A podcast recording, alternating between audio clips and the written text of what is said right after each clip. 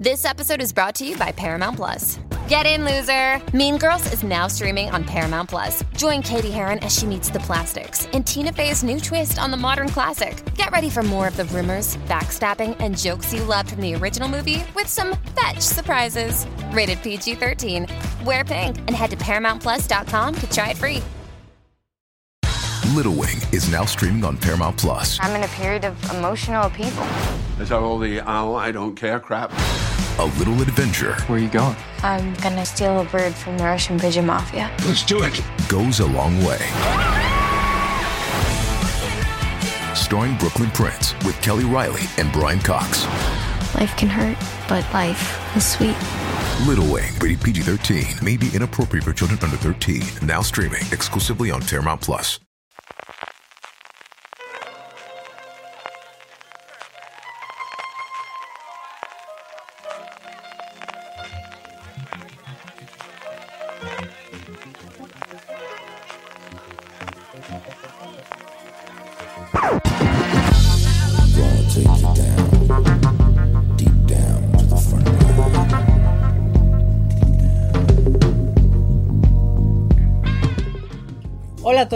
Bienvenidos a ¿Dónde están mis dragones? Un podcast de fuera de series que hemos dedicado a Juego de Tronos para refrescar la memoria con todo lo que ha pasado hasta ahora antes del estreno de la temporada 8, que como sabéis pues tendrá lugar el próximo 14 de abril.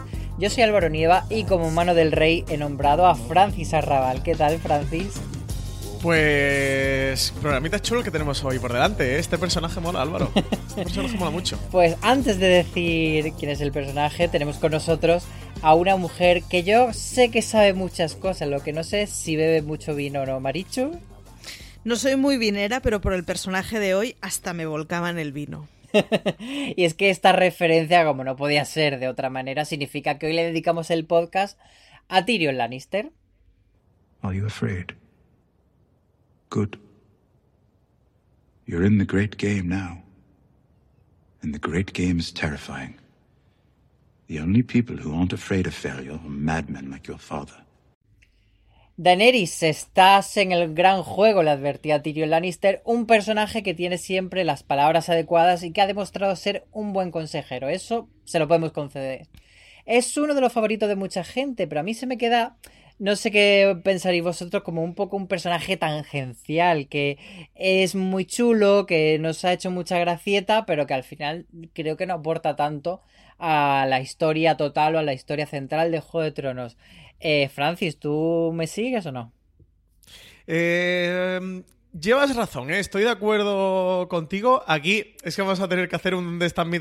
Otra vez, personaje por personaje, cuando acabe la serie, para tener el mapa completo de todo lo que ha ocurrido. Es verdad que conforme.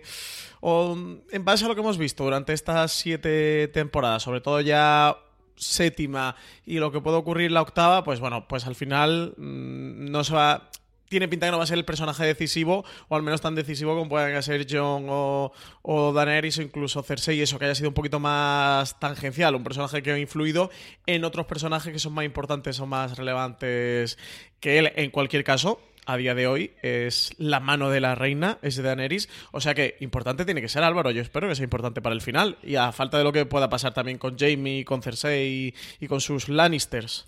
Hombre, la gente le quiere mucho, así que algún final digno le tendrán que dar.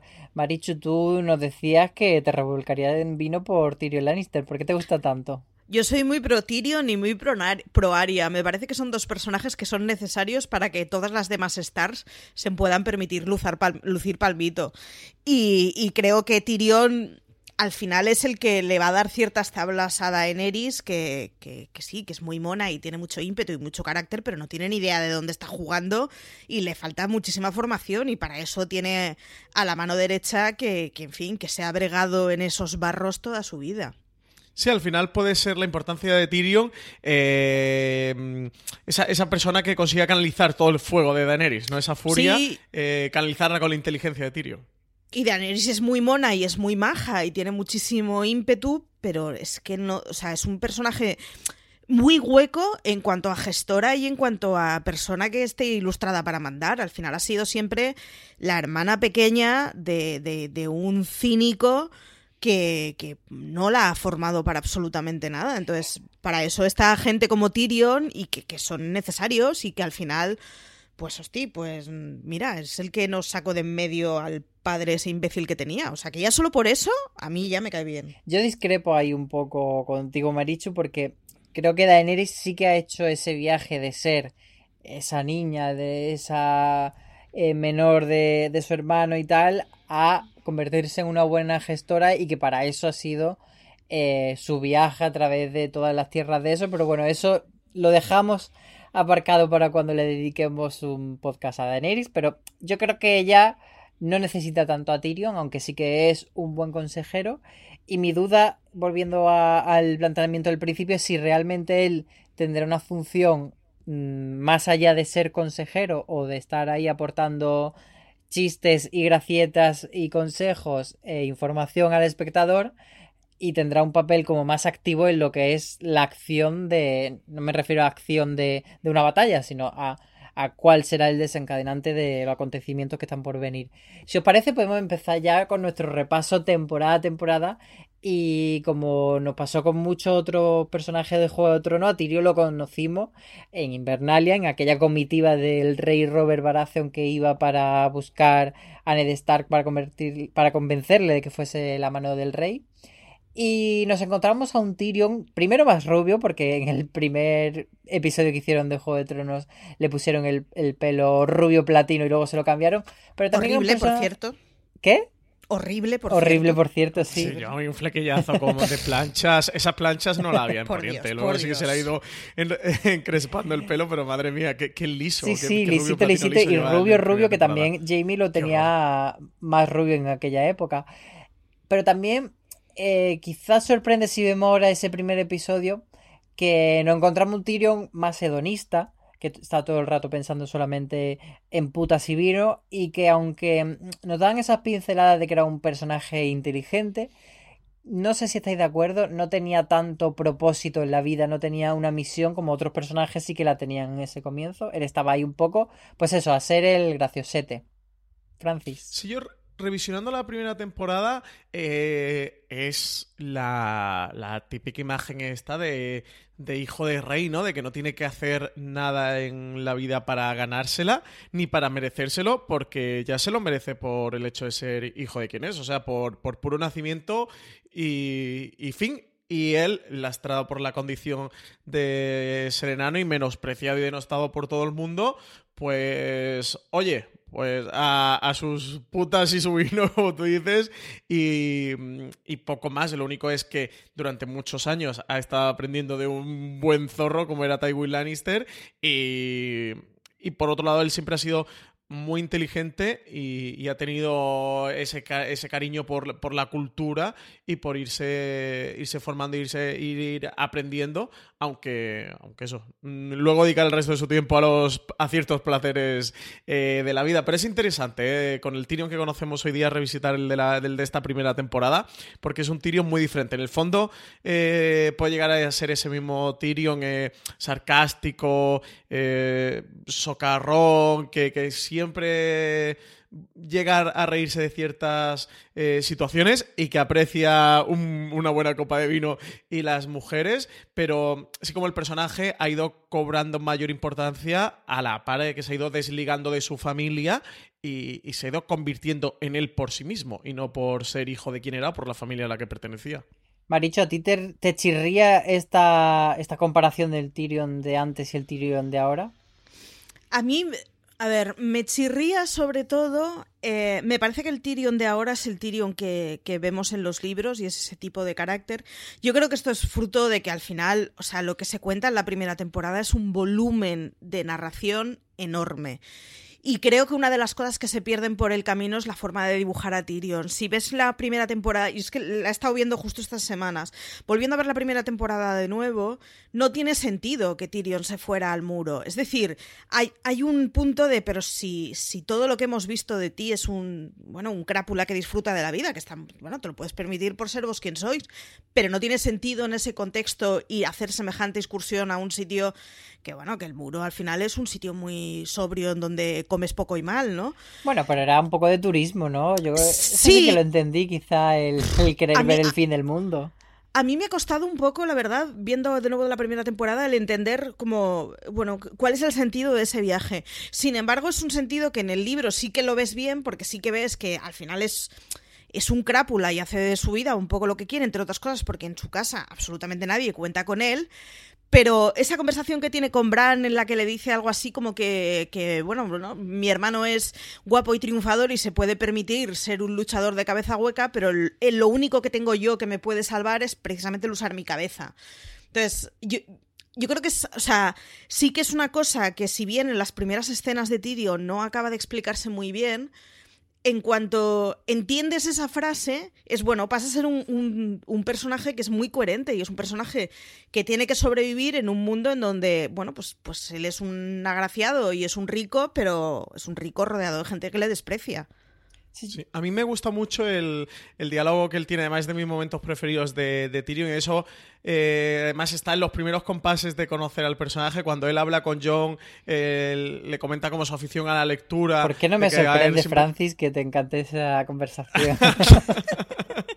De que es que es de estos momentos que, que sí que tengo más marcado la serie, de cómo a él le gustaba cultivarse y que él mantenía agudizado su ingenio eh, con los libros, que era como su especie de piedra de, de afilar la, la espada, ¿no? Que como él eh, era enano, pues su espada era la, la inteligencia y la afilaba con los libros. Y ese diálogo me parece chulísimo y, y- es el Tyrion que vemos a día de hoy y que por eso ha llegado también donde ha llegado a pesar de tener esta eh, condición y ser ese personaje al final que, hay, que ha ido repudiando su familia especialmente. A mí de la charla de ellos dos me gusta más incluso el momento en el que eh, él le dice bastardo a John, John se enfada y él dice, bueno, pero es que eres un bastardo, lo mismo que yo soy un enano, entonces puedo ofenderme o cogerlo eso como, en vez de como un insulto, como quien soy y, convertirlo en un arma. Me parece que No, define muy bien a Tyrion y, y define pues eso, como muchos personajes de Juego de Tronos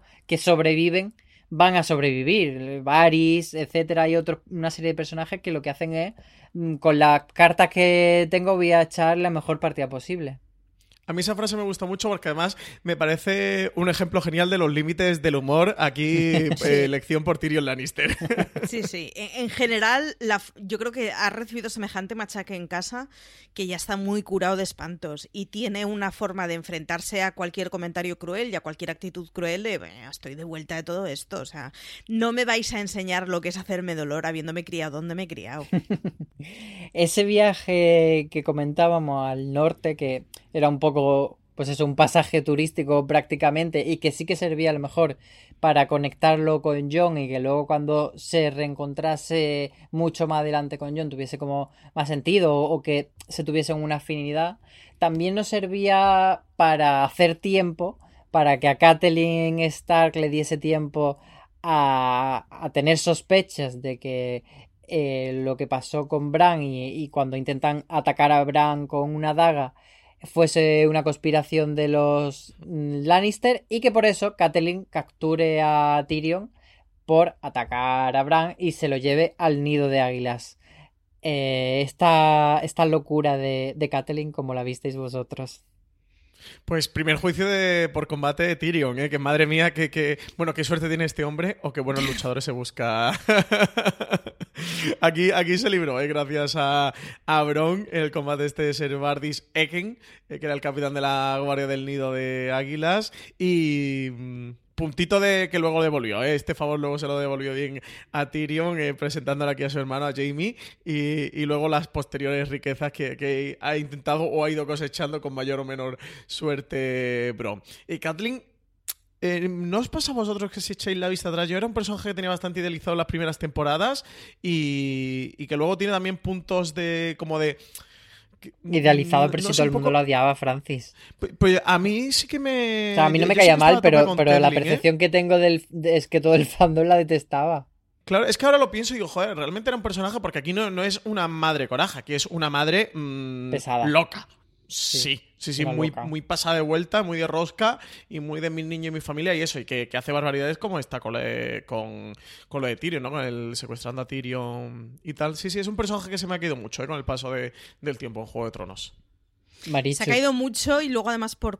eh, el, el problema es que en los momentos en que le vemos por comparación, comparado con su hermana, que realmente es una pirada fantástica, claro, es que se quedan nada. O sea, podría Si la ser... hermana se lo cae del moño, si la hermana no tiene remedio ninguno. Caitlyn está ahí, pero la Es que, claro, o sea, es- le, le coge al final siempre la pajita corta, porque es madre coraje, pero comparada con Cersei no, está pirada, pero comparado con su hermana no. Al final se queda en un personaje muy minimizado. ¿para Es honorable, engañarnos? pero comparado con Ned Stark, no. Exacto. es como. Es la hermana pequeña de todas las comparaciones que hagas. Y yo Sí. creo que al final, sobre todo, se queda en un personaje un poco insulso. Pero, Pero bueno, bueno. por lo menos Tyrion fue al nido de águilas, que yo confieso que es mi localización favorita de. Ya ves. Mola mogollón, ¿eh? Bueno, Mola de- después de Dorne, porque Dorne es Andalucía, pero. pero el nido Bueno, de águilas me gusta mucho. Pe- Pero es muy Sevilla, entonces Dorne, ahí, ahí. y ahora es cuando to- todos los sevillanos fans de Juego de Tronos me ponen comentarios de cagándose. Bueno, bueno, bueno, Francis. No sé, mi- Que Marina La va a Osuna estos bonita, días. A ver menos. si vamos a tener un problema y no nos lo van a dejar, no lo van a Que no, que no, que. Sevilla es preciosa. Falte más. Falte más, falte más. Que, Eh, um, que Nido de Águila sí que se ve que el, que el viento que sopla allí es como el de Tarifa, ¿eh? Vuelve allí la gente medio tarumba. Madre mía, ¿eh? ¿Cómo están en Nido de Águilas? Madre, vaya sí. subida tiene, vaya bajada tiene, qué, qué sensación de estar vendido. Yo no he acabado de entender nunca que hace en Nido de Águilas la corte llena. Me parece que es el sitio menos glamuroso del mundo para acudir a la corte, con lo bien que estarías en tu campo con tu arao. Pero, pero sí, sí, las escenas de Nido de Águilas es- están muy bien llevadas. Y yo creo que están muy bien llevadas, honestamente, por el peso que coge Tyrion. Porque, bueno, pues al niño de niño de águilas, ojalá mm, lo tiráramos de un empujencito. Es como, bueno, es un entorno un poco. Buf, podrían haber sido unas escenas un poco tostonazos, ¿eh? Sí. Pero, pero todo el asunto del juicio de Tyrion, la relación de Tyrion con su propio carcelero, eh, le da una retranca y una. que la verdad es que, que hace que sean unas, unos capítulos mucho más entretenidos de lo que podrían haber sido. Yo es que con mi vértigo original, esto del. Era Es que el, la- lo de las puertas de la luna, mm, lo pasaba regular en pantalla. Yo también, la verdad. Lo bueno de este juicio por combate, además de que se lleva para siempre la amistad con Bron, es que se libera y puede volver junto a la familia Lannister y allí, mm, otra vez en el redil, Tywin Lannister le manda a ser la mano del rey Joffrey, que es una, una tarea un poco regalo envenenado, y además se enamora de Shae que era aquella prostituta que empieza pagándole, pero que luego acaban teniendo una relación como más de igual igual y que luego comentaremos más adelante, llegaremos al punto eh, por donde sale Shae, pero ¿cómo recordáis vosotros esta, esta relación con, de mano del rey, estos, estos tiempos en los que él estuvo reinando en la sombra? Y esa re- reacción que tuvo Cersei, porque la pobre que ya se veía ya que iba a ser como la mano del rey de facto teniendo a su hijo de rey, pues ve que no, que es al final el enano el que le ponen por encima. Sí, al final la condición de ser hombre. ¿eh? Esta es eh, una, mm, una enseñanza muy bonita que nos deja Juego de Tronos. Eh, bonita digo por mostrárnosla. El fondo es tremendamente horrible, que es que hasta, hasta mm, se impone su capacidad de hombre frente a la mujer de Cersei y, y la inteligencia y la validez de Cersei eh, por, por el hecho de Tyrion ser hombre, incluso que estando absolutamente despreciado y denostado dentro de la familia, de ser odiado por su padre a más no poder, pero al final es el, el hombre Lannister que hay y, y es a quien le toca el cargo de, de Manuel Rey. Así que este es uno de los puntos en los que Juego de Tronos nos suelta esta retraca de dadle vueltas a todo esto que, que ocurre, señores.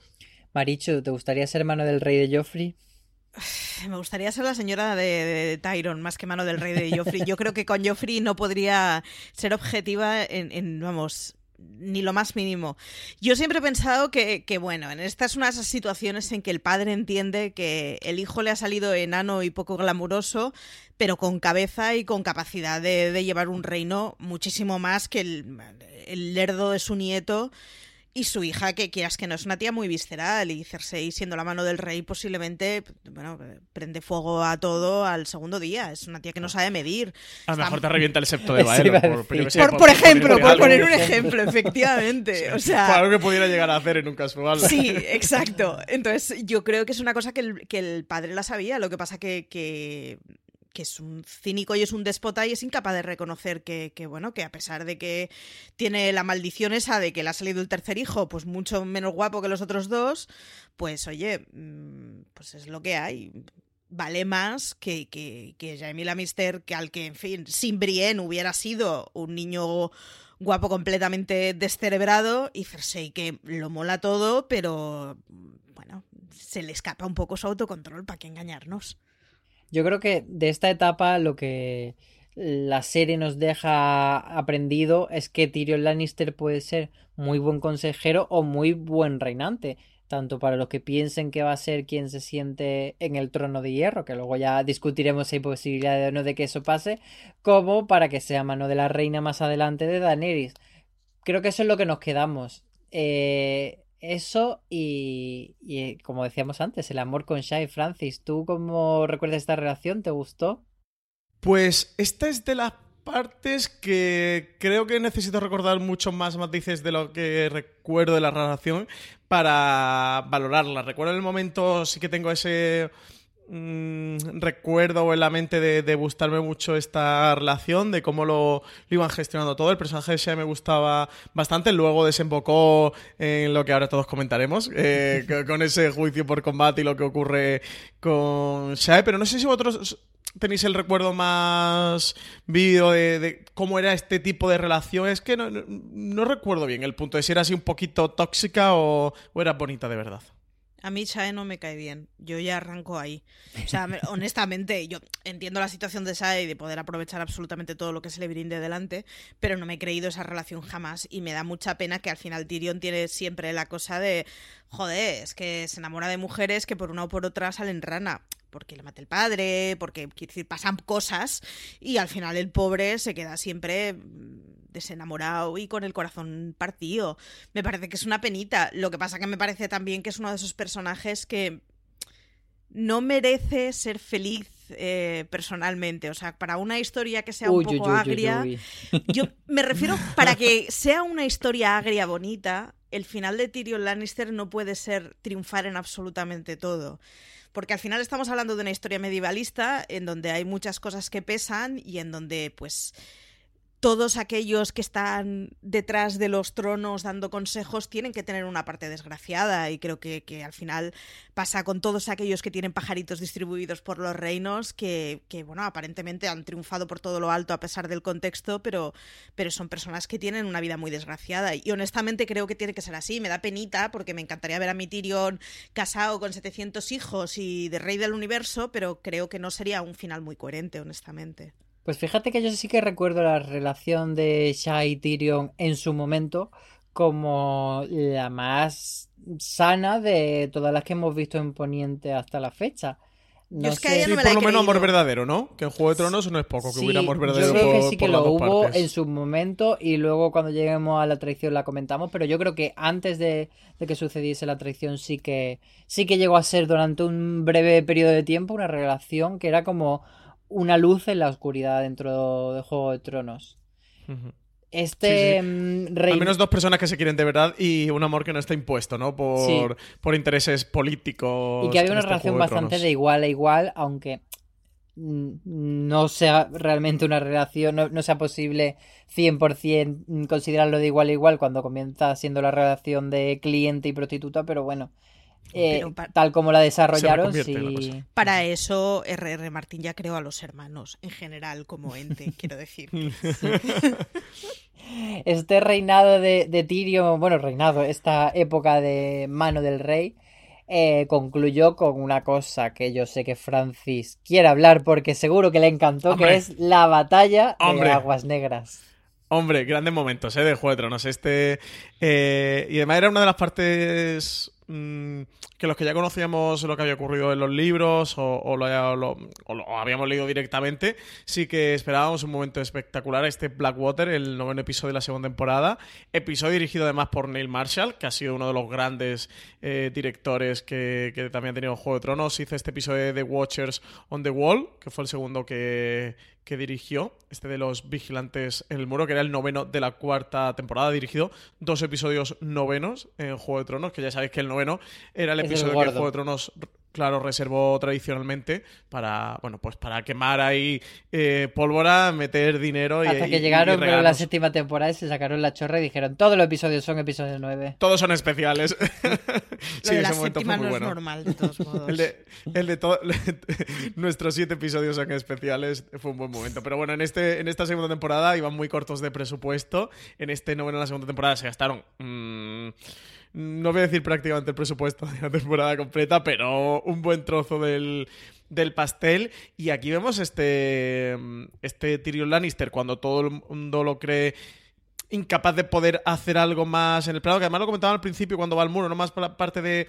acción o, o heroico, es que se- muchas veces cuando pensamos en heroicidad ci- siempre la vemos desde el punto de vista de mm, blandiendo la espada en mano. Y no, en la guerra lo más importante es la táctica, que también puede ser importante, antes lo comentábamos al principio del programa, de la importancia que puede tener Tyrion al final de la serie, eh, con el Rey de la Noche está aconsejando a Daenerys Targaryen, está de eso, de mano de la reina, prácticamente, de, de Daenerys Targaryen, y sí que puede tener cierta importancia, desde el nivel de inteligencia de militar, desde la táctica. Y lo demuestra en este Aguas Negras, eh, salvando en ese momento a Desembarco del Rey, no solo a los Lannister Baratheon, sino a, a la gente que vive en Desembarco del Rey, frenando las, frenando a las tropas de, de Stannis Baratheon, y al Caballero de la Cebolla, que madre mía la que le montan aquí en Aguas Negras, ¿eh? Está- Pero esta como, como Marichu le ha echado esta especie de brujería maldición a Tyrion Lannister y no puede ser feliz nunca más Tyrion Lannister, pues no le reconocen el mérito al pobre Tyrion. Ni Aunque se lleva una buena brecha, ¿eh? pagado, Él se lleva un buen serio. recuerdo de la batalla de Aguas Negras. Es que, es- sin embargo, es, es de ese momento en el que, honestamente, yo creo que los dos personajes de Juego de Tronos que podrían dirigir una guerra son Cersei y Tyrion. Honestamente, creo que a los demás les faltan tablas. A todos los demás. Ya sé que, que es muy impopular, pero, pero yo creo que es el momento en el, o sea, en el que se ve que, que Tyrion es alguien más que alguien que simplemente sabe complotar y sacar cuentas. Y, y honestamente creo que es un batallón. Creo que está muy bien que sea un tío que al final tiene una herida de guerra. Pobrecito mío, le deja la nariz destrozada, pero es no, no, es un tío que ha luchado y ha sobrevivido a una. O sea, Sí, sí, la coleta la sigue sin fehaciente. cortarse, efectivamente. Y creo que es una de esas cosas que, que están muy bien, porque si no, al final sería una persona que sí, sí, pero ha conseguido salvarse de rositas siempre sin tener que intervenir y usando a otros de escudos humanos, ¿no? Creo que es ese momento en el que se arremanga y, y lo que haga falta y está muy bien. Y aquí ocurre una cosa muy bonita con Tyrion, y es que a él eh, desde el principio no, lo ponen como ese hombre que no ha vivido grandes hazañas, sino que eh, las ha vivido eh, leyéndolas en, cuerpos de, otros, no las ha vivido en carne propia, y aquí él vive su primera gran hazaña. Él es el protagonista por primera vez de esas historias que él ha leído en, los libros. Y es algo bonito del personaje que pronto eh, dentro de, ocho temporadas, que ya al final de la segunda eh, le den algo como esto, un protagonismo de, de este tipo, de, de ese personaje que siempre ha leído las grandes historias eh, con, con otros protagonistas, eh, con, con otros nombres y con otros apellidos. Por primera vez, él es el protagonista de, de una gran historia, de una historia que, que se va a escribir en los libros, que va a pasar a la historia y que otros como él el día de mañana leerán. Lo que pasa es que ahí, eh, tragedia del destino para Tyrion, pues no va a No, estar su no nombre ponen su nombre en libros. el libro. Lo que sí hacen con Sí, él sí, es una gran paradoja. Lo que sí hacen con él es pues dentro de la casa de los Lannister, como ya no es mano del rey, lo ponen de consejero de la moneda y deciden que va a ser la persona que se case con Sansa Stark. Ahí empieza una relación que la verdad es que fue bastante chula porque Sansa Stark venía de, de estar apaleada por Joffrey y sufrir un matrimonio bastante tormentoso. Bueno, no se llegó a casar, pero una un- estuvo prometida con él y, mm, y, luego viviría otros más, pero bueno, eso lo hablaremos en el podcast dedicado a Sansa. Pero bueno, tuvo ese, ese momento, digamos, de, de oasis entre una tempestad y otra. Un hombre que la trató bien, que en la noche de boda le dijo, bueno, como no es un matrimonio obligado y tú probablemente no te quieras acostar conmigo, déjate la ropa puesta y, y tal. Entonces ahí mm, Tyrion empezó a demostrar ser un poco más caballeroso que el Tyrion putero que conocíamos, ¿no? Más caballeroso y que quieras que no, al final Sansa era una tía que se había visto rodeada siempre de gente que le decían tienes que ser una cabeza bonita con una, o sea, una cara bonita con una cabeza hueca y se encuentra con un tío que Tyrion dentro de una historia que es extremadamente machista es posiblemente de la gente que menos categorice por el género que tenga el de delante y es posiblemente de esa gente que coja cariños y valores con independencia del género.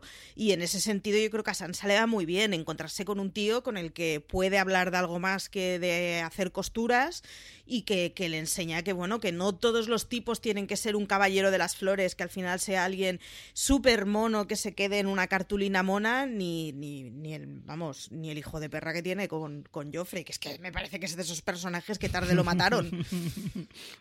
Claro, yo eso iba a decir que, sí que se casan, lo que pasa es que no consuma en el matrimonio. Por suerte para ella. Sí. ¿Con Joffrey se llega a casar? Yo creo que sí. Sí, sí, sí, sí la boda se celebra. Pues de hecho, en la temporada de la boda roja hay dos bodas. Había olvidado esa boda por completo, perdón. Sí, lo que pasa es que no la llega a, consumir. Pero eso es porque bloqueamos... A consumar, perdón. Pues nada, ya les he dado material a los niños rata para que me critiquen. No, no, no, pero lo hemos rectificado a tiempo, Álvaro. Hemos hecho la fe de ratas eh, al minuto y medio. Esto no, no entra. sí, bueno, sí. Lo... Eso, lo que pasa es que no consume el matrimonio. De hecho, se lo dice mm, en la séptima temporada, se lo comenta Tyrion a John, creo, ¿no? Lo de, oye, que nos casamos, pero que yo la que yo la cuidé, que no hicimos. Claro, pero yo me refiero a sí que, que se casa con Tyrion. Yo, no, yo decía que no se llega a casar con Joffrey. Ah, no, con Joffrey. Claro, con Joffrey no se llega a casar con, Tyrion. Sí, claro, ella, ella de ah, hecho eh, siguen casados, Tyrion y Sansa, ah. hasta que se muestre lo contrario. Y ahora, de hecho, se van a, a encontrar en Invernalia. ¿Cómo queréis que será El encuentro de este marido y mujer. Sí. Uf. Eh, seguirán siendo marido y mujer y dirán, bueno, pues venga, yo que estoy aquí. Yo creo que pues vámonos a dormir, Invernalia conmigo. Yo creo que cordial y que además me, parece que esos son de esos matrimonios que no se romperán pese a que nunca serán matrimonio como tal. Pero yo honestamente creo que Sansa tiene que quedar como la mujer que quiso ser, ser, ser Cersei y no pudo de al final un... Oye, una hembra con fuerza que sea capaz de gobernarlos a todos y ponerlos rectos a todos y que no necesite a un tío al lado que justifique su presencia. Me parece que Sansa se tiene que quedar con eso y que, que en esas, que, que al final acabe casada de por vida con alguien que ha pasado a ser un amigo, dentro de un juego de tronos en donde los matrimonios dan todos bastante asquito, me parecería un gesto muy bonito, la verdad. Es que yo creo que puede ir un poco por ahí, en plan de, mira, chico, no sabe los maridos que me han tocado. Vente tú, que sé que eres majo y ya Hombre, por lo menos podemos cenar tranquilamente mm, con una conversación y sabiendo que ni me vas a clavar un cuchillo ni voy a tener ganas de lanzarte ventana abajo. Es toda una novedad. La verdad es que es una patata caliente, ¿no? Desde el punto de vista del guion, me imagino ya venido de decir qué hacemos con esto en la octava temporada cuando los dos personajes se reencuentren. No, mira que, estoy esperando cosas que sucedan en la octava temporada y, pienso un montón de escenas que, me gustarían y ahora que está que ya salió el tráiler y tal, te voy a analizar. No había llegado a pensar en el reencuentro de Tyrion y Sansa. Y me parece ya de los grandes momentos eh, que nos puede dejar esta octava temporada y desde luego de los que ya más espero, ¿eh? Yo espero sacarlo de encima con un comentario irónico y una situación que en el fondo sea graciosa y que les acabes viendo pues algún diálogo ingenioso, ¿no? Sí, sí, sí. yo creo que probablemente vaya por ahí. Que, no sea algo eh, realmente grandilocuente, pero que, tenga e, ese recuerdo de esta es nuestra historia. Y además me parecería muy bonito que con todo, eh, uno de los matrimonios que consiguiera perdurar fuera precisamente ese, que es el matrimonio que, que de entrada nació con menos amor y que acabe siendo un matrimonio de muchísimo amor, aunque no sea pasión de cama, pero, pero creo que son dos personajes que se pueden llegar a querer mucho. Y dentro de ese personaje de Tyrion, que no creo que deba acabar con una mujer y 300 hijos, me parece que sí que tiene que acabar siendo al final de todos esos parguelas que hay allá, uno de los pocos que sepa relacionarse con las tías y, relacionarse bien y quererse mucho y tenerse mucho cariño y mucho respeto. Y me parece que para eso es un caramelito de personaje, honestamente. o sea que vosotros apostáis por la historia de amor entre Tyrion y Sansa la octava. No, yo, yo, realmente no. Yo sí, pero con un amor muy fraternal, pero, pero sí que creo que al final. ahí no, no lo entiendo, Marichu. ¿Por qué, ¿Por qué sin sexo? Si Tyrion está muy, muy versado en eso. porque yo no soy Sansa, básicamente. o sea, es que no lo sabes. Igual no, Sansa pero lo llega y dice: Pues mira, estás mono ahora con tu cicatriz de guerra. Creo que ha llegado. No, pero yo sí que creo que, que, que ha llegado un momento en el, en el que Sansa se veía como que su único sentido en la vida era pues, pues dar becerros como si fuera una vaca cualquiera a un marido que mandara mucho y que además que estuviera guapísimo, que es que en la serie no lo vemos tanto, pero en los libros los primeros comentarios de Sansa de verdad es que son para envenenarla. Y, que creo que tiene que llegar un momento. Y en la serie también son para eh, envenenar. sí, en la serie tiene un par también, pero creo que tiene que llegar un momento en que supere todas esas cosas. Y, y, honestamente, creo que. Que lo siento, pero tiene que ir desligado del sexo, no sé por qué. Yo veo con Tyrion y Sansa del reencuentro que Sansa sí que. Eh, la Sansa de ahora, no madura, eh, debe ser capaz de apreciar y valorar de que posiblemente quitando a su padre y su madre sea y incluso fíjate lo que te digo incluso quitando solo a su padre sea la única eh, persona que le, que le, ha valorado y le ha respetado bueno quizá junto a John mm, Sí, quizás metería a John en el saco, eh, que de verdad le ha valorado y le ha respetado. La, otra persona sería Tyrion, así que creo que van a tener un encuentro bonito, pero creo que va a ser cordial, ¿eh? Va a ser como... Mm, no vamos a ni mencionar que tú y yo estuvimos casados en su vida, o sea, va a ser algo como muy político, diplomático, bonito, pero creo que se va a quedar en ese perfil. No, creo que se vayan a meter en harina del, de, este matrimonio pasado. Bueno, ya matrimonio veremos. eternum fraternal, en eso se va a quedar. Ya veremos. Lo que está claro es que no se ven desde la boda púrpura aquel acontecimiento en el que do, eh, Joffrey dobló la servilleta y en el que acusaron a... en, el, que se metió en la caja de pino. acusaron a Tyrion Lannister, esa Cersei embravecida de ser el asesinato y le hicieron ese juicio eh, que estaba todo muy preparado y en el que sacaron, ya sí podemos hablar de la traición de Shae que fue ella la que testificó que todo lo, eh, había urdido eh, Sansa Stark con Tyrion Lannister y dejó a Tyrion con el corazón roto, Francis. Qué feo, qué feo. Qué feo, qué sucio, qué mala persona quizá, ¿eh? Fíjate, es que eso eh, es algo en lo que no quiero meterme demasiado de, la relación, porque no recuerdo bien eso, la recuerdo como una relación bonita y que era amor verdadero y tal. El momento este de, traición de Shae, eh, cuando ella sube al estrado del juicio, eh, lo duro que es, pero si todo esto es duro, en el momento que Tyrion emprende la fuga de, de, la Fortaleza Roja y ve a su padre en la cama semidesnudo con Shae, me parece de los momentos más duros y más terribles de, Juego de Tronos, ¿eh? Por encima de ver a Joffrey eh, eh, guardando ya el paquete de Kleenex, porque ese fue fantástico, ese no fue duro, ese fue maravilloso. felicidad. ese fue maravilloso. Pero duro, ¿eh? O sea, aquí es donde de esta parte la que Juego de Tronos te, te arrea bien. Muchos se quedaron con, con el momento luego del, asesinato de, de, Tyrion a Tywin y tal, pero el momento de él ver cómo, cómo Shah está ahí yaciendo con su padre es una puñalada en el corazón de, de las que hemos visto en Juego de Tronos, porque en Juego de Tronos no podemos decir que no hayamos visto, pero de las más duras, ¿eh? de las más tremendas. Y que veníamos antes de, de, ese momento en la cama, veníamos también de, de ese juicio en el que ella está diciendo cosas en contra de Tyrion y Tyrion está que no sabe por dónde le vienen y diciendo, pero cariño, pero ¿qué estás diciendo? Pero ¿qué ha pasado? ¿Qué ha pasado? yo, además es de esas cosas, si, si, os acordáis, de hecho, justo después de encontrarse con el padre es cuando discute con Shae y acaba matándola. Entonces, yo, yo por eso digo el que el futuro de Tyrion no puede ser el pasar página y vivir enamorado y feliz, ¿no? O sea, creo que es, que es un tipo que ha sido tan roto con las relaciones que ha tenido y el tener que acabar tú con la persona con la que estás después de que te traicione dos veces, me parece que es de esas cosas que, que, que, le tienen que marcar de por vida y el de alguna forma el decir, pues mira, pues yo estoy para ir a prostíbulos y estar con mujeres de una noche, pero yo de verdad no quiero seguir amando, ¿no? Me parece que es, que es muy duro. Es, es, o sea, el tener que acabar el con son de esas cosas que me parece que como, como argumentación es súper interesante y es de estas que, Dios mío, te deja el corazón en un puño, pero que no puede ser que el personaje supere eso sin más. Sí, porque además era la primera vez que le amaban verdaderamente. Él estaba acostumbrado a pagar por tener sexo y por tener cariño y de repente, pues eso, la única persona que le quiere por quien es es quien le traiciona, pero yo eh, entiendo lo que dice Francia, es durísimo, eh, como, como dice también Marichu, te encoge el corazón, pero por otro lado veo que podemos perdonar a Shah en el sentido de que ella no tenía otra opción, ella está manipulada por Cersei, ella está dentro de la corte, en todo momento siempre nos habían contado que esa relación de Shae y de Tyrion tenía que llevarse eh, a escondidas porque lo podían usar en su contra y finalmente pasa así. Ella, que es una prostituta que no tiene poder, no puede hacer otra cosa que estar a merced de, de Cersei y de Tywin Lannister para intentar sobrevivir. No sé si Nada. esto No. os convence. No, Álvaro, tendría que haber muerto con honor. Nada, muy mal. muy No, yo- Esto está muy feo. Yo reconozco que sí me convence el argumento de Álvaro. Lo que pasa es que hay una cosa previa y es que tampoco me creo que Shae quisiera Tyrion, honestamente. Pero sí que creo que, que estando en esa situación está completamente vendida. Lo único que puede hacer es sobrevivir como pueda, que es lo que ha hecho toda su vida. Y. eh, A ver, todo lo que ha hecho en la vida es ser vendida por, por conseguir sobrevivir. Entonces.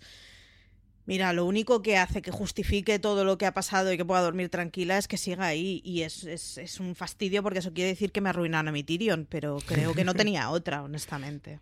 Sí, no, y a nivel historia es bonito, ¿eh? Y toda esa trama es bastante bonita. Eso está perfectamente eh, justificada. Es un interesante debate el que planteas tú, Marichu, de si le amaba realmente o no. Yo creo que sí que le amaba eh, realmente, que es una traición puro y duro, eso, porque al final no tiene poder. Pero, pero sí que es una puñalada muy gorda. Francis, al final has acabado perdonándola en tu corazón. Sí, un poquito. Pero yo aquí apuesto por el amor. Pero eh, en toda esta maraña de, de los juicios contra Tyrion hemos dejado un momento también que, aunque no sea propiamente de Tyrion, no podemos dejarnos pasar porque es muy, muy, muy chulo, que es el juicio por combate entre la montaña y Oberyn Martell. Ay, Oberyn Martell, pobrecito. Pues es- esa víbora roja que todo lo prometía al principio de la cuarta temporada, ¿eh? Y nada, Sí. se quedó en nada. Bueno, se quedó en nada, no, o sea, que injusto es eso. Se quedó en, en mucho en poco tiempo, Hombre. yo.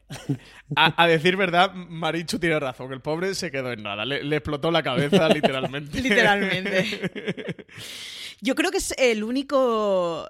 eh, el- la única pelea cuerpo a cuerpo que ha habido en Juego de Tronos que, que a mí me ha, me ha. me ha como. Me ha dado el remusguillo ese de Dios mío, Dios mío, ¿qué está pasando? Dios mío, cómo estoy sufriendo con cada embiste. Creo que ha sido la única, ¿eh? Que, que, vamos, que yo lloré como su hermana, vamos, desgraciadísima y con una pena increíble. Yo Sí, lo recuerdo de los brutal. momentos más emocionantes de Juego de Sí, Tronos. sí, sí, sí. Ese momento en el que por fin Oberyn le gana al otro y el otro se revuelve y le explota la cabeza. Madre mía. Muy, Sí. muy fuerte. Y, y luego además que es de esos personajes o, o- o de esas tierras que, joder, para lo que se comparan, pues son de los más honestos y de los más limpios que hay en el vecindario. Entonces da como penita que dices, Sí, joder, al menos los- no tiene complejo. Él Ef- tira para adelante. Él va con la verdad Efectivamente, por sí, delante. sí. no- Sí, sí, sí. Da como cosita de, joder, para uno que había medio bueno y va y te lo cargas a la tercera, ¿no? Sí, y además, papelazo de Pedro Pascal. Yo aquí reivindicar la figura de Pedro Pascal, que siempre eh, la he reivindicado. Es donde todos nos volvimos locos con él. Y, y nos enamoramos. De hecho, fue su gran papel a partir de ahí. Había Me trabajado. encanta ya que Francis diga, yo siempre le he reivindicado y que luego empezase a reivindicarle en Juego de Tronos, que es la cosa más 20. Yo pensaba que iba a decir, No, no, digo, porque yo le conocía de una película que hizo con Martell. 16 No, años. No, no, no, no. No, antes no, no recuerdo haber visto a Pedro Pascal. Yo no sé si lo vi por algún sitio, pero no lo recordaba. Así que, bueno, es un actor con una trayectoria de 20 años ya eh, trabajando como actor. ¿no? Yo lo, lo- lo conocí en Juego de Tronos, al menos el- la primera vez que, que tengo su en mi mente es Juego de Tronos. Digo que el, que el papel lo reivindiqué mucho porque es verdad que fue un papel muy fugaz, eh, que duró una sola temporada. eh, pero fijaros que todos siempre nos acordamos de Oberyn Martell. Yo, de hecho, tengo un Funko en mi casa, estoy ahora viéndolo mientras grabo con vosotros, el Funko de Oberyn. eh, pero que es un personaje con la cantidad de personajes que salen en Juego de Tronos, personajes muy importantes, incluso personajes secundarios que han tenido cierta importancia y que están desde la primera temporada, eh, es difícil que un personaje que solo está en una temporada sigamos hablando de él o tengamos el recuerdo, por muy impactante que fuera eh, su muerte, que es verdad que es algo como que, oye, te, te deja un, un- un buen recuerdo la serie o te deja como una impronta potente en una serie morir gloriosamente. Una Y serie no como solo eso, Tronos. porque también eh, la trama de Dorne era de la más entonces que él, gracias al carisma del propio personaje, haya logrado no solo superar a que estuvo poco tiempo en la serie, sino a que eso, que, que su trama o la trama que le rodeaba fue de la más odiada, me parece bastante plausible. Sí, de hecho, eh, cuando la quinta temporada que iba a aparecer Dorne, todos estábamos esperando. Bueno, aquí en España también teníamos el boom de que se había rodado en los Alcázares de Sevilla y habían rodado eh, también en Córdoba y, la parte de la Plaza de Toros de Osuna. O sea, teníamos como muchísimas ganas de la quinta temporada porque Juego de Tronos ya era mm, mega mainstream y, encima eso aparecía Dorne y iban a aparecer muchos escenarios españoles. Pero, pero es verdad que, que este Oberyn Martel, Pedro Pascal, consiguió despertar el entusiasmo por la trama de Dorne y por los dornienses eh, que aparecieron aparecieran, por aquí los, Martel y nos contaron un poquito más de, esta gente y de esta familia. Pero personajazo el de Oberyn. Ya he aprovechado. Como no le vamos a dedicar un ¿Dónde están mis dragones a Oberyn Martel? Ya he terminado mi speech de reivindicación de Pedro Pascal y, su personaje. Es uno de mis favoritos de toda la serie, ¿eh? que lo sepáis. Antes de llevarnos a Tyrion de, de Desembarco del Rey, tenía que matar a alguien más, que ese era su padre, Maricho. Oh, por Dios. Mira, ojalá lo hubiera matado con un poquito más de sufrimiento y dolor, de verdad. Es que qué mal me cae ese hombre. Me parece que con todo es competente. Hoy hablando con una amiga que, me rajaba de, del padre y de Robert, hablando de los dos, y pensaba, pues es que por lo menos el Lannister era un poco trabajador, porque vamos, a Robert mucho duro. Robert, que según Francis era un señor bonachón, que era como ah, Francis. había, había vendido su alma al diablo, pero se levantaba todos los días para trabajar. No sé cómo decirlo. No, no, las tablas de Excel la llevaba cuadradas. ¿eh? este señor. Lo que pasa que efectivamente su alma la había vendido al diablo y es de esos tíos más despreciables y más. Pero aún y con todo es un tío muy despreciable, pero tiene cierta honorabilidad y lo que pasa es que no se cuestiona en el entorno en el que está. Nada, nada. Y, las, consecuencias, no, no, y las consecuencias son que le amarga la vida a los tres hijos, porque vamos, yo creo que no hay ninguno que viva feliz. Pero bueno, es, es con, me parece que con todo es de los personajes más previsibles que hay.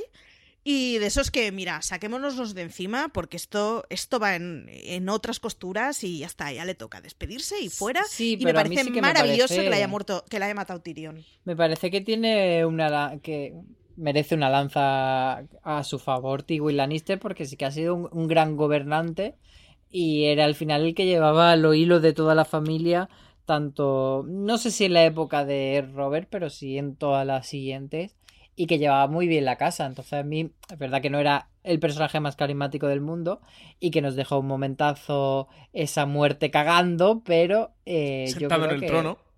efectivamente. He hecho, los, dos chistes más típicos creo de Juego de Tronos en un mismo podcast y con 10 minutos de diferencia. Que Abril le explotó la cabeza y Tywin murió en el trono. creo que tengo mi tic de he hecho los dos chistes más fáciles de Juego de Tronos en un mismo podcast. Francis, ¿tú cómo recuerdas esta muerte? ¿Te gustó? A ver, yo se lo decía a Maricho, ahora te lo digo a ti, Álvaro. Basta ya de la defensa de los Lannister cabrones en este podcast en donde están mis dragones. ¿eh? Tuve que aguantar una defensa Cersei inhumana porque esa mujer es injustificable y ahora Tywin. O sea, me estáis dando los podcasts de donde están mis dragones. Nada, este, este señor hacía muy bien lo suyo, pero lo suyo era ser un cabronazo. A ver, como cabrón, muy bien, igual que Cersei, fantástico. Como, como un hijo de puta, la verdad que el tío 10 sobre 10, ¿eh? O sea, no, no cabe lugar a dudas, pero, pero no, no, no me justificáis con que Tywin es honorable, es un pedazo de... No, yo no he dicho honorable, he dicho buen mm, regente.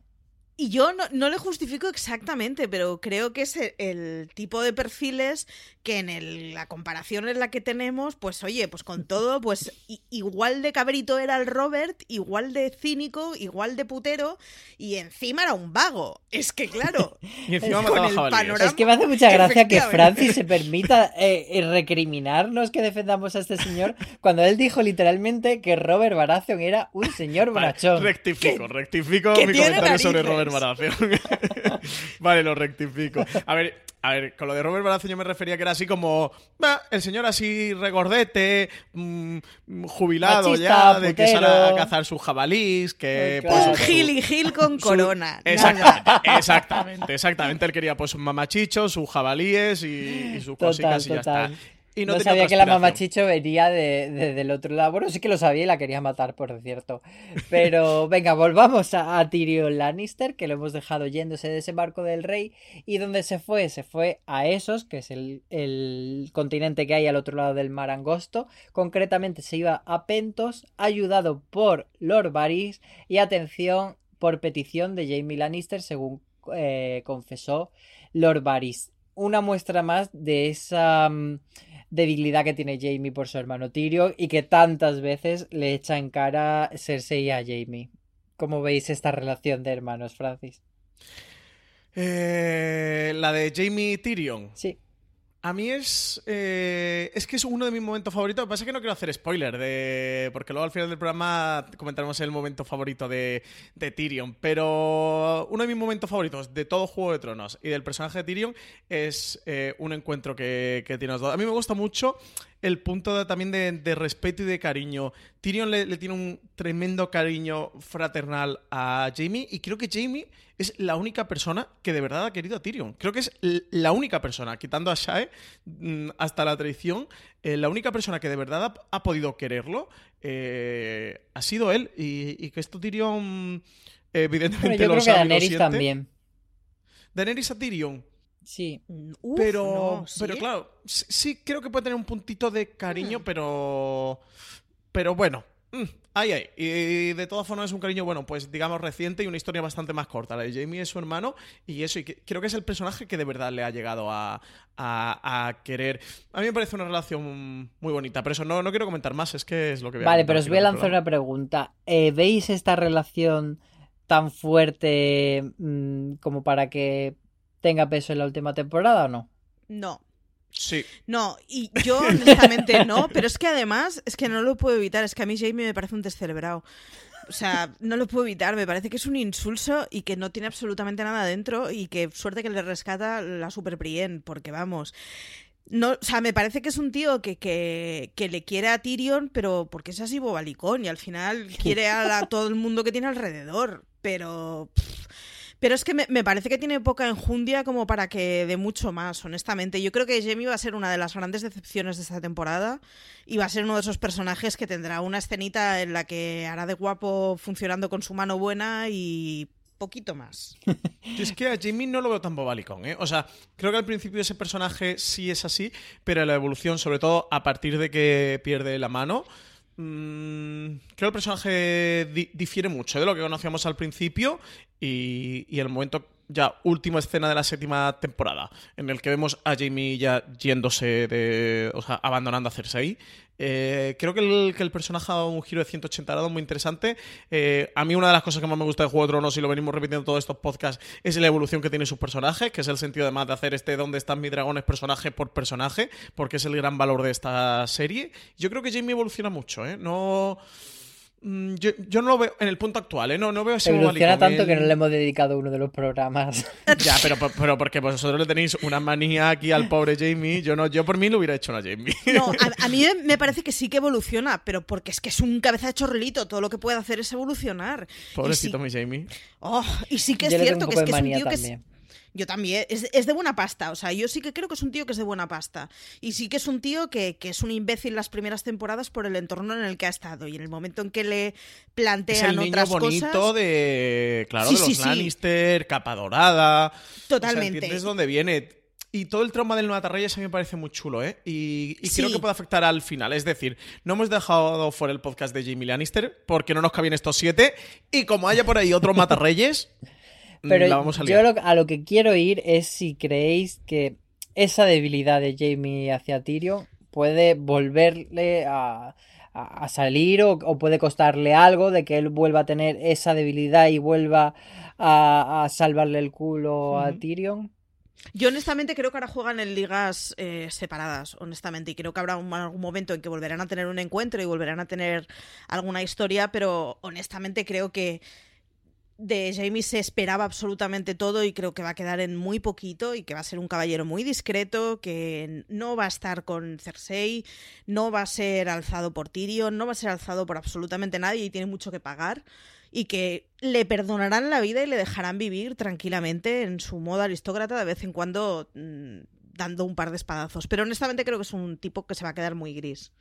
Y es que en este momento de Big Crunch que está sufriendo Juego de Tronos, después de irse expandiendo cómo ha ido reconcentrando eh, todas las tramas y, y volviendo a unirse, creo que hay personajes que al principio estaban muy unidos, que eso, que, que se han disgregado y al menos en mi mente los concibo como que sí que se van a ir reencontrando, ¿no? Como que al final su- sus tramas se cierran, el desenlace de sus tramas van por reencuentros y sí que veo un, un, un final, ya, ya, no solo una escena de reencuentro, como vimos la de John con la de Tyrion, sino un, un diálogo final entre John y Tyrion, en mi cabeza sí que funciona, creo que funciona eh, muy bien. Tuvimos esta pistita del cuarto episodio de la séptima temporada, el de, de Spoils of War, de cómo Tyrion ve a Jamie de, de, lejos en la batalla y sufre por lo que está viendo.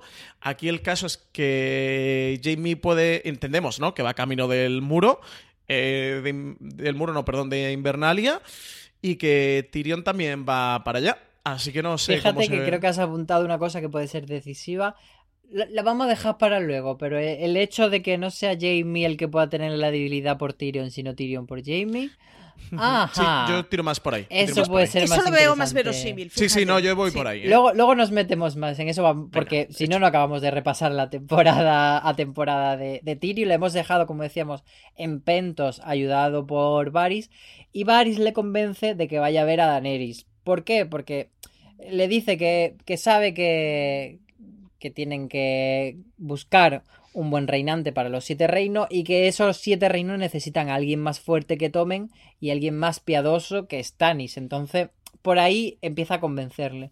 Pero cuando están de camino hacia ver a Daenerys, eh, aparece Ser Jorah, nuestro amigo Frienzon mayor, y le echa, le, porque además Daenerys le había echado por traidor y le, le hace prisionero.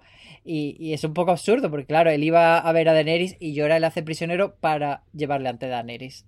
Lo cual está, está, guay porque le hace de guardaespaldas, para que engañarnos. Yo está en la parte que Ser Jorah, por muy honorable que sea y por muy todo lo que tú quieras que sea, me parece, eh, por toda la trama suya Friendson, me parece un personaje que al final se me hace muy estovagante. Eso, y que, que terminas apresando a Tyrion es como, chico, no te enteras de nada, ¿eh? De verdad, no, no te estás enterando de nada de lo que está pasando. Es un es poco un Jorah, mm, do you know nothing? De, tío, no, no tienes ni idea.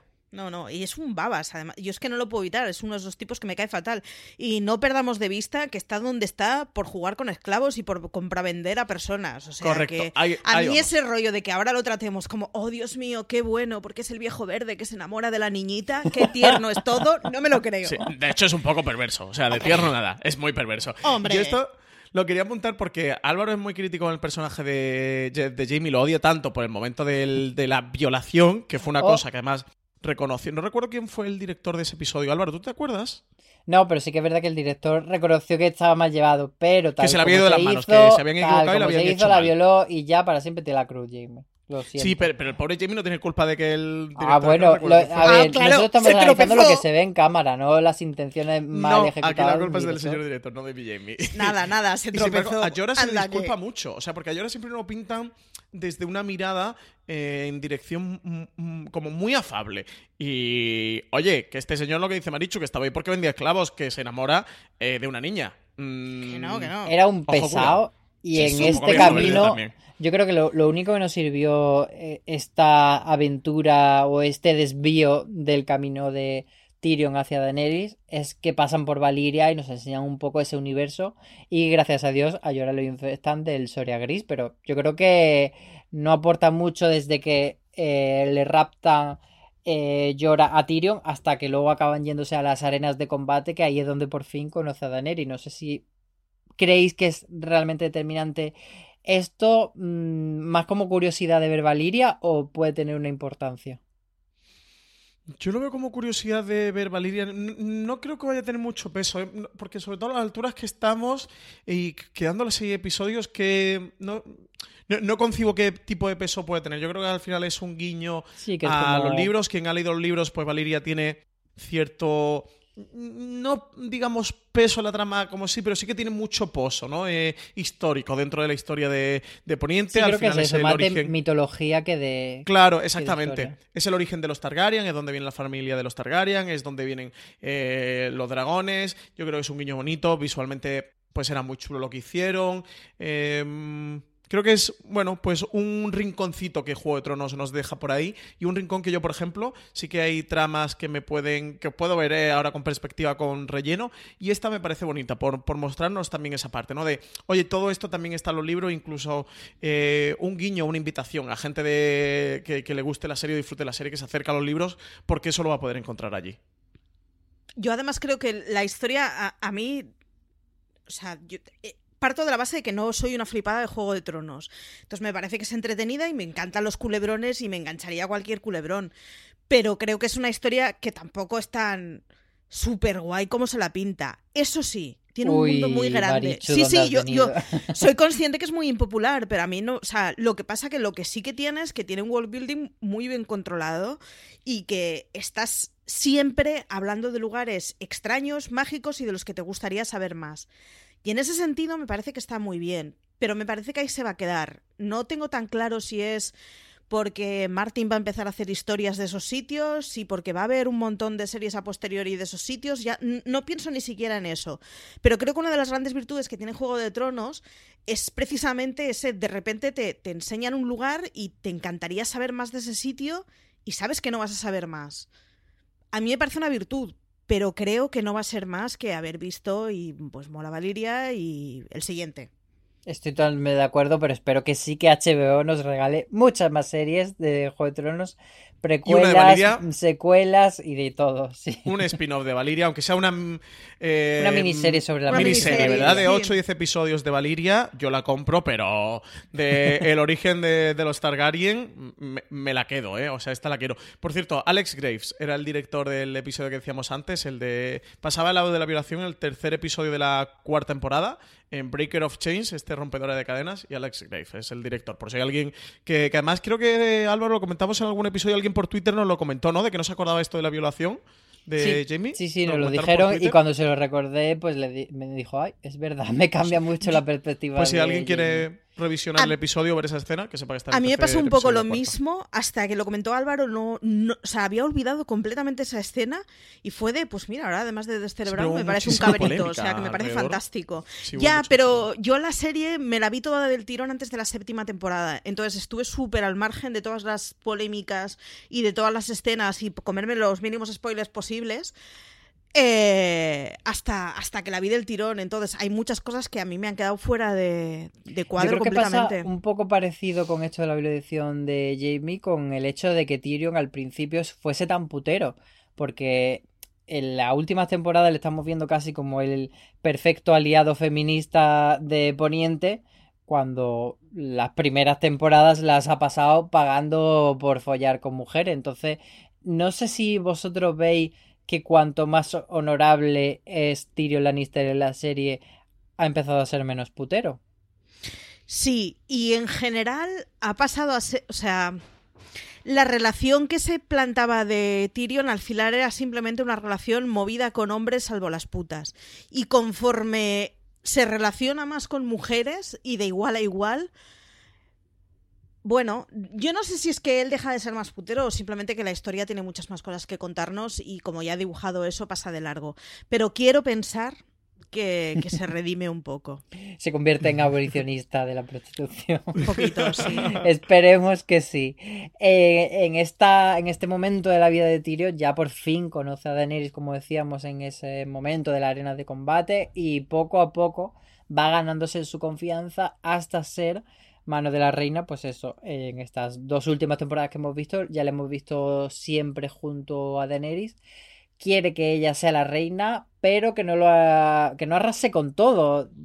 De hecho, eh, en, un, el episodio que hicimos eh, con Marina, ella lo decía, eh, decía que, que, Tyrion estaba muy timorato, que Tyrion estaba queriendo que Daenerys reine, pero que no arrase con todo. Y me parece muy interesante ese, ese concepto que ella lanzó, que lo recojamos, porque ahí puede estar la base de lo que Tyrion puede hacer en adelante, que tenga ganas de, de, que esta muchacha, que él ve como una buena opción de reinante, esté en el trono, pero no tenga tanta gana de que los Lannister caigan. Es un punto muy complicado ¿eh? de la serie. Eh, aquí la relación entre Tyrion y Daenerys es, es bonita como, como ese diamante en bruto que, todos ven en ella, de, oye, es muy joven, tiene que aprender muchas cosas, tiene que pulirse, pero es eh, la, que, podría ser una verdadera reina para el pueblo, no para una monarquía, sino para el pueblo. Y, y Tyrion, por la experiencia y el conocimiento que, que tiene, lo ve en ella. Daenerys en Tyrion ve o sea, ella también es, y fijaros que no sé si vosotros estáis de acuerdo, que Daenerys en cierto punto puede tener ese entre comillas, pero sí que lo tiene. ¿eh? Eh, no sé si abrir un melón para el podcast de Daenerys, pero esa soberbia y soberbia un poquito eh, Targaryen. Y, y, sabe que, que Tyrion es quien le puede frenar o, quien ya ha vivido esas experiencias y puede poner un poquito más las cosas en su sitio. De que a ella se le podría ir más de las manos, se le podría escapar el control. Eso, que, sea capaz de controlar ese fuego Targaryen eh, con sus conocimientos. Y a mí esta parte de la relación sí que me, parece muy bonita. Este bebo y sé cosas, eh, creo que Daenerys lo, lo aprecia mucho. Sí, y luego además lo que pasa es que aquí me debato, ¿eh? pero me parece que es el contrapunto que puede hacer que la forma de llegar al, al trono de Daenerys no sea destruyendo absolutamente a todo el mundo. Creo que estaría muy bien destruir a Cersei, pero no destruir desembarco. Es decir, al final hablamos de tropas que son unos pobres pringados, que les ha tocado vivir donde sea y que les toca y el pueblo que, que, se nos olvida mucho, pero es el lecho de pulgas que nos mencionan constantemente de desembarco del rey, ¿no? De, del pueblo que hay detrás de esos incluso soldados. Me, parece que sería como muy poco coherente que una persona que está de liberemos la esclavitud y demos al pueblo al pueblo, que entrara utilizando los escudos humanos que al final mm. son el pobre pueblo, ¿no? pero por otro lado, me pongo a pensar y digo, joder, pero también sería un poco decepcionante que se ventilaran al final la, la, guerra entre los siete reinos casi que con una reunión y con dos puñaladas a Cersei, ¿no? Me daría un poco de... O sea, tengo el, el debate entre qué creo que sería coherente con la historia y que creo que sería mucho más resultón de cara a, que estuviéramos todos vibrándolo con lo que fuera a suceder. No lo sé. A no ser que sea el rey de la noche quien acabe con Desembarco del Rey. yo es que creo. Venga, yo me, voy a lanzar ya porque me, pica ya la lengua. Está loco por lanzarte, Estás loco por lanzarte, Álvaro. Yo creo y estoy convencidísimo que si Tyrion tiene un papel decisivo en la temporada 8 va a ser como traidor. Porque. Mm, no, eh, no, compro, ya ¿eh? hemos ido dando pincelada en todo el episodio de, cosas por las que creo. Pues eso. Eh, lo que decía Francis de cuando teme por la vida de Jamie cuando está en la batalla. Esta última conversación que tiene con Cersei, en la que parece que acercan posturas. Yo creo que al final a Tyrion le va a tirar el lado Lannister. Porque al final no deja de ser esta relación con Daenerys un poco artificial y una alianza un poco más que improbable. O sea, al final están en, posiciones totalmente opuestas. Por mucho que él haya visto en ella una chica maja, una chica que puede ser una buena reinante, pero por esa regla de tres, él también podría ser ese buen reinante.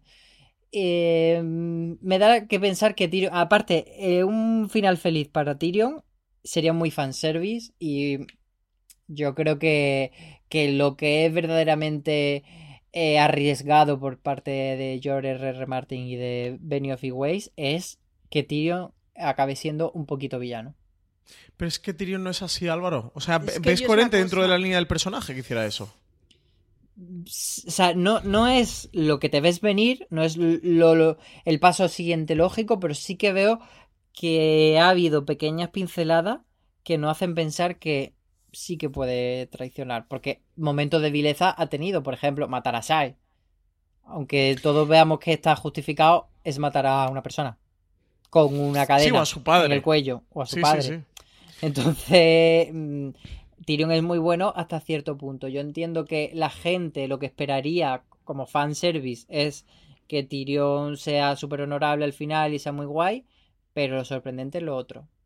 Yo sin, sin ser súper honorable, o sea, no, creo tanto que el motivo sea ese, sino que me, me sentaría muy a, me daría mucha penita que, que, al final la familia que absolutamente siempre le ha ninguneado y le ha trabajado, o sea, le, ha funcionado con él de una forma, en fin, reprochable cuanto menos, al final traicionara a todo aquel que le ha abierto los brazos que es de fuera de casa por qué y su apellido. Me daría mucha, o sea, me daría mucha pena, la verdad, que ese fuera el final de Tyrion. Me parece que el final de Tyrion tiene que ser desgraciado, pero hacia otro sentido.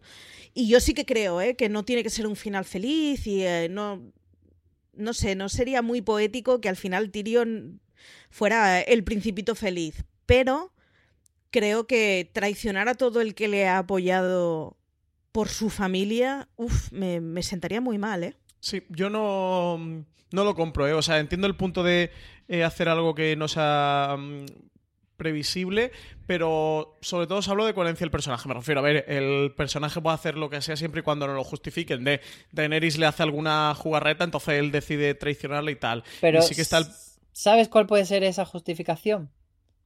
Su, su sobrino nuevo. No. como su sobrino nuevo. Claro, porque Ah, el nene. La semilla del diablo. la semilla fuego. del diablo. Sí, porque eh, Tyrion a su hermana o a su padre lo ha podido despreciar bastante, pero siempre con Tommen y Myrcella tenía muchísimo amor. Y si ahora Cersei está embarazada de Jaime otra vez, mm, ahí puede Ah, vale, la vale. Tú dices Hombre, el, pero, el nene de Cersei. Entendemos Cersei. todos que, que Cersei tiene que vivir y que su sí no sea que absolutamente todos sus hijos se mueran y ese hijo no llega a nacer nunca, ¿no? Yo es que creo Claro, es, que- es- es muy probable que no nazca, pero en el momento que hemos dejado a Tyrion, que es en esa conversación con Cersei, él puede cambiar de bando por eso, por, por pensar que lo No, que le debe dejar a ese churumbel es los siete reinos. Yo es que eh, creo que Tyrion a estas alturas mm, lealtad a su familia no le tiene absolutamente ninguna. Al único que le puede tener eh, lealtad y cariño y amor es a a Jamie, él sabe perfectamente quién es Cersei y cómo es Cersei, o sea, no, no creo que, en ningún momento le puedan flaquear las fuerzas por decir, no, es que es mi hermana, o sea, mm, ese no sería Tyrion y, ese, ese personaje no, se, no habría vivido lo que ha vivido Tyrion. Entiendo que, puede tener cierto acto, incluso eso, que cometer una traición por eh, en favor de Jamie. Recordemos que Jamie le salvó la vida a, Tyrion. Entonces, pues o devolvérselo o, ya no solo por co- recompen- o compensar aquello que hizo su hermano por él y que ahora le toque devolvérselo, sino por puro amor fraternal. Pero por Cersei o por el apellido Lannister, no creo, si no, Tyrion no estaría hoy día donde está, no, no estaría con, con Daenerys. Creo además que Daenerys eh, perdón, que Tyrion cree en el. Le, le voy a llamar el proyecto como si fuera un partido político, pero que Tyrion cree en el proyecto de Daenerys. O sea, que, que él de verdad de corazón siente. O sea, no creo que él se haya posicionado en el bando ganador o se haya posicionado ahí porque cree que es el bando ganador, sino porque cree que es el bando eh, que debe triunfar, el que cree que es bueno para Poniente, el que creo que el que cree que es bueno para, para el pueblo, para la gente, quien está con quien él cree de verdad y en base a su experiencia y a su conocimiento Vale, pero que una- podría ser una una, buena última- líder. Entonces, no- no es que no solo sería traicionar a Daenerys, sería pero traicionarse te- te a él mismo, entiendo. en lo que él piensa, en lo que él cree, eh, traicionar a la gente por la que ha hecho eso. eh, Ujú. O sea, creo que hay muchas cosas de por medio. En el- Sí, por sí te que entiendo que él no es solo por Daenerys, sino por el, el programa político, como tú dices. Pero La rueda, el programa de la rueda. el, el último pilar en el que se cimenta esta teoría de Tyrion posiblemente sea un villano y traicione a Daenerys es que, que Daenerys, bueno, ese, ese último plano que vemos de Tyrion cuando en el barco del amor eh, eyaculan Daenerys y, y Jon Nieve y él está escuchando detrás de la puerta a los gemidos y mira con cara de entre pena y, y- y no Sí, sé, pero sor- esto- sorpresa. Entonces hay gente que interpreta eso como que Tyrion está enamorado de Daenerys. Pero esto Jeremy. Podeswa, que era el director de, de este episodio, este del, del dragón y el lobo, además ha sido di- director de varios de los episodios también potentes de, de Juego de Tronos. Eh, el Dragonstone estaba dirigido por él y el de la mujer eh, roja y tal. Él lo comentaba en una entrevista porque, claro, muchos periodistas hablaron justo de esta, de esta escena con esta mirada y él matizaba, aquí de nuevo como lo de Alex Graves, y claro, es que es verdad que en, una serie como Juego de Tronos que cualquier matiz, eh, ya no solo que se sobreanalice, sino que, eso, una mirada puede tener muchos significados o muchas connotaciones. Él comentaba que esa mirada de, mm, de Tyrion no era de celos, eh, sino más bien de recelos. Es decir, en el que vea que esta relación de Daenerys con Jon y este amor pueda poner en jaque su programa político. el programa Claro. por el que está luchando. O sea, que, que- que pueda romper, que pueda fastidiar o que, que pueda desviar a Daenerys de, de la causa verdadera y de lo que de verdad puede importarle. Decía eso, que, que esta Pero a fin de cuentas sigue siendo un motivo para traicionarla. ¿El qué? No. Que sigue siendo un motivo, o sea, tanto si es por celos como por recelo de que el proyecto se venga abajo. Yo creo que es más motivo para pegarle una puñalada a John Nieve, que no creo que vaya a pasar, pero ¿Otra? quiero decir que va más en que va más en ese El sentido pobre Jon que... tiene ya. Ya ves. Que va más en ese sentido que en que vaya a generarse odio por Daenerys. Yo honestamente creo que la relación que tiene Daenerys con Tyrion es muy paternal, por decirlo de alguna forma, eh, como para que vaya... Me parecería que va en contra de todo lo que piensa Tyrion, el que al final traicionará a gente en la que cree. Mm, Sí, yo creo eso, que esa mirada es de suspicacia, de veremos a ver cómo acaba esto, veremos a ver si to- por todo lo que estamos trabajando mm, no se va a fastidiar ahora por el lío este de faldas, porque Yo al final, bueno, pues Tyrion lo está viendo como un lío de faldas. Pueden ser las dos cosas, pero y de todas formas no nos fiemos mucho de lo que nos dicen en las declaraciones, porque ya Sí, sabes lo que verdad. nos dijeron Sí. de que no estaría resucitado John Nieve a Sí, esta sí, sí. altura. En Belfast en el Eh, aeropuerto y DHB diciendo, no, no, está muerto, muerto, muertísimo. Hombre, y muerto estaba, las cosas como son, que ahí no nos mentieron. Mentir no la, mintió. la otra gran teoría que rodea a Tyrion Lannister, que no vamos a entrar mucho en ella, porque ya la tocamos en el podcast de Jon Snow, y ahí quien no lo haya escuchado ya tiene tarea, es la del dragón de las tres cabezas, que, mm, que por cierto, eh, sobre estas tres cabezas de dragón, eh, los comentarios que ya, como siempre os decimos que no dejéis comentarios, vamos a, comentar un comentario que nos dijo María Bernet, que decía que sí, que ella esperaba que Bran dominase al dragón de hielo, pero que lo montase Jon Snow, quedando las tres cabezas como Dany, Jon y Tyrion. Eh, Francis, vamos a repasar muy rápido qué es esto de las tres cabezas del dragón y por qué crees que Tyrion Lannister es un Targaryen. Bueno, yo remitir al podcast de John que ya lo comentamos y también Álvaro, precisamente tú que has escrito un artículo en foreseries.com que se llama eh, Los Targaryen y las tres cabezas del dragón, que ahí la podéis encontrar, pero bueno, de manera muy resumida, porque ya lo contamos en ese podcast, eh, se basa en que eh, si veis el emblema del escudo Targaryen es un cuerpo de dragón rojo con tres cabezas, es tricéfalo, y lo que vendría a decir es que realmente, bueno, pues la teoría sería que en la actualidad hay tres Targaryen, aunque solo sepamos, entre comillas, la existencia de uno, que sería Daenerys Targaryen, que es la que sabemos desde el principio, la única Targaryen que se supone que, que sobrevivió a la matanza que llevó a cabo Robert Baratheon de, de los Targaryen. El segundo, que ya lo sabemos, que ya está confirmado, era esa famosa teoría de R más L igual a J, que era Raegar Targaryen y, y Stark eran los padres de Jon Nieve. Entonces, Jon Nieve... Caford lo convertirían en un Targaryen, sería la segunda cabeza de dragón, la tercera cabeza de dragón sería eh, Tyrion Lannister porque dicen que él eh, realmente es hijo de Lyanna Stark y de eh, Aerys Targaryen, el, el apodado... No, o el- de, de por- Joanna Lannister, o sea, de su madre. Perdón, de Sí. Joanna Lannister, sí que he dicho.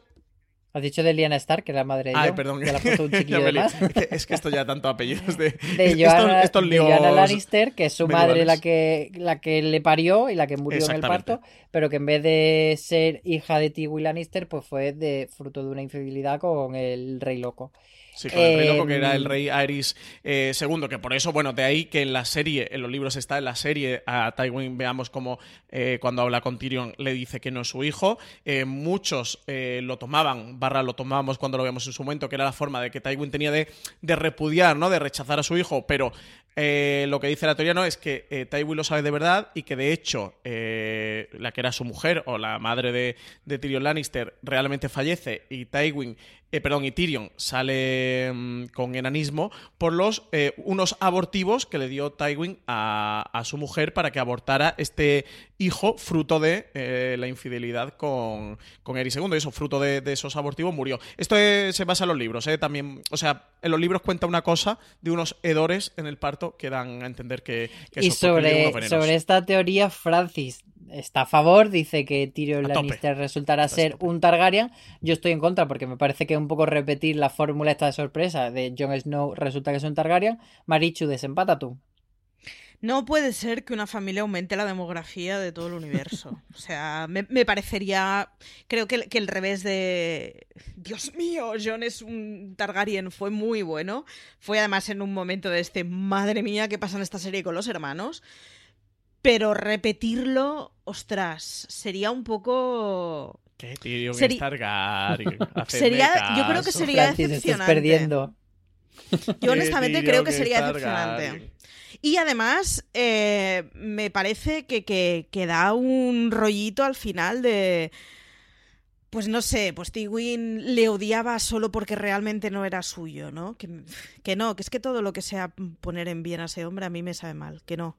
Ya no, que no. veréis, ya veréis luego cuando escuchéis este podcast y escuchéis estas palabras de yo repitiendo que Esa, era esa era Targaryen. otra de las cosas que nos decían en los comentarios. Ojalá mm, escuchar estos podcasts después de ver la, la serie y ver todas las cosas que nos hemos inventado, todas las cosas que hemos hecho teoría falsa. Y la verdad es que repaso, sí, ¿no? va a haber que hacer un Nos de la serie. comentarios vehementes. Claro, Va a hacer- vamos hacer- a tener que hacer el recap de los podcasts del recap. Claro, hay que verse las ocho temporadas completas de Juego de Tronos cuando acabe la serie durante el verano y escuchar en los ¿Dónde están mis dragones?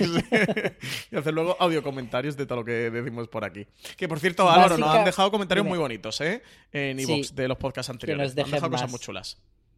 Básicamente estas son las dos teorías que rodean a Tyrion Lannister. Una que sea un Targaryen y que monte uno de los dragones y otra que sea un traidor. Una cosita más para mm, eh, reforzar esto de la traición de Tyrion es un pasaje del libro Choque de Reyes. Si la gente que solo ve la serie no quiere saber nada de los libros, es el momento de apagar el podcast.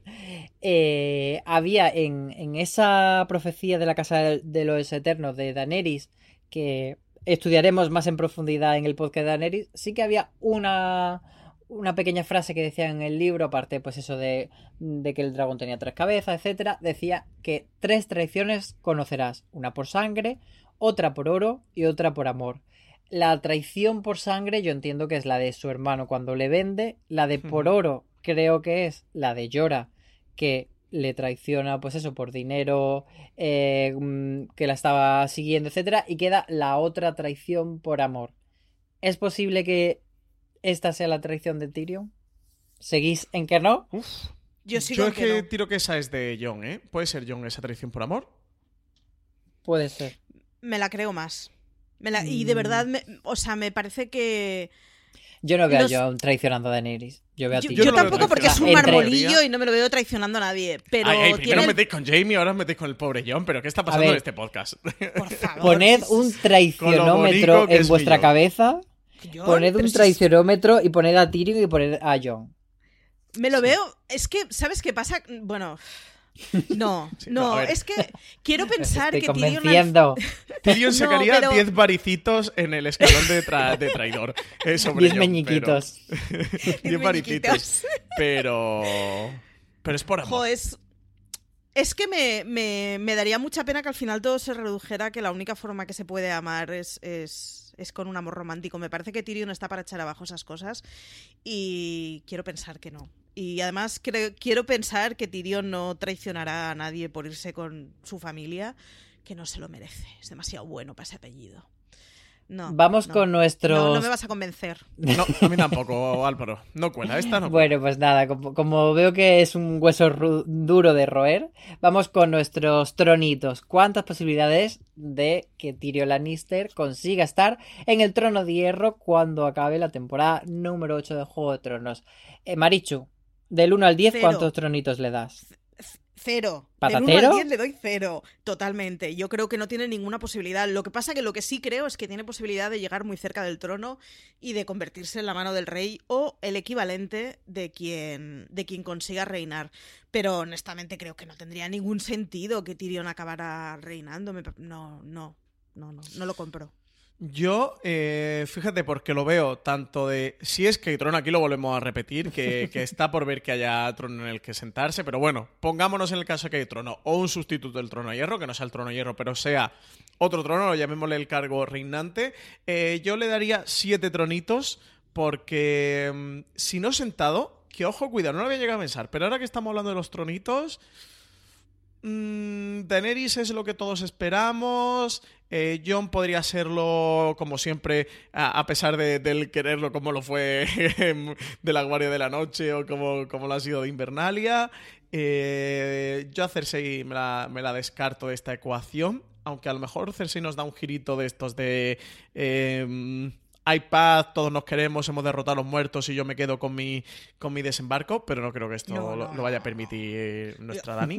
Así que, Espero que amoche por la, por la puerta grande, ¿eh? que, que doble la servilleta gorda. Totalmente. Pero si Tyrion en- no está de mano, que lo veo como muy mano del rey, o sea que al final fuera el consejero, que sea el, conse- el gran consejero así que se quede en Poniente. Oye, ¿no sería mala que él se quedara como, como rey si al final mueren las Daenerys, las Cerseis, los Jones? Oye, ¿y si él fuera el, el rey de Poniente? No lo veo nada malo, ¿eh? Y Yo tampoco bueno. lo veo loco, le voy a dar ocho tronitos por lo que tú dices. Creo que si, si se queda en el lado de Jon y Daenerys y ellos dos mueren, él se podría quedar perfectamente como, como Y además, una persona de rey. consenso, ¿no? Como que al final, quitando a Cersei, quiere que se además lo Cersei. demostrado. Eh, demostró eh, la batalla de Aguas Negras que era buen eh, militar, demostró en Mirin que podía aconsejar a la reina. Al final, gran parte. No, no, no creo que todo lo que ha hecho Daenerys lo haya hecho Tyrion en la sombra, pero hay muchas decisiones que sí que han estado bajo su influencia. Entonces yo creo que él ha demostrado que puede ser un buen rey para los siete reinos. Yo fíjate que no había pensado en Poniente. Y sí que es ¿Pero en qué estabas pensando? O sea, perdona. Rey de España. En las islas de verano. Que... No, coño. Joder, no me sale el nombre ahora. Es ¿Lo veías en esos? Eh, Mirin. ¿O qué? No, que no, no había pensado en que nosotros estamos pensando en solo siete reinos, pero en el momento en que Daenerys ha cruzado y ha liberado a los esclavos y todo, ya no es una batalla, o sea, no hablamos de siete reinos ya, hablamos de nuevas tierras que tienen que mm, pasar a Sí. ser gobernadas. Y yo no había pensado en que el perfil de persona que se puede quedar ahí sí que es Tyron, que no sé si... O sea, que se queden esos, ¿no? Sí, no sé si reinar es, es la Bueno, pero ahí dejo a pero- Harris. Ya, pero bueno, ya. Sí, pero hombre, Dario de, de gobernante.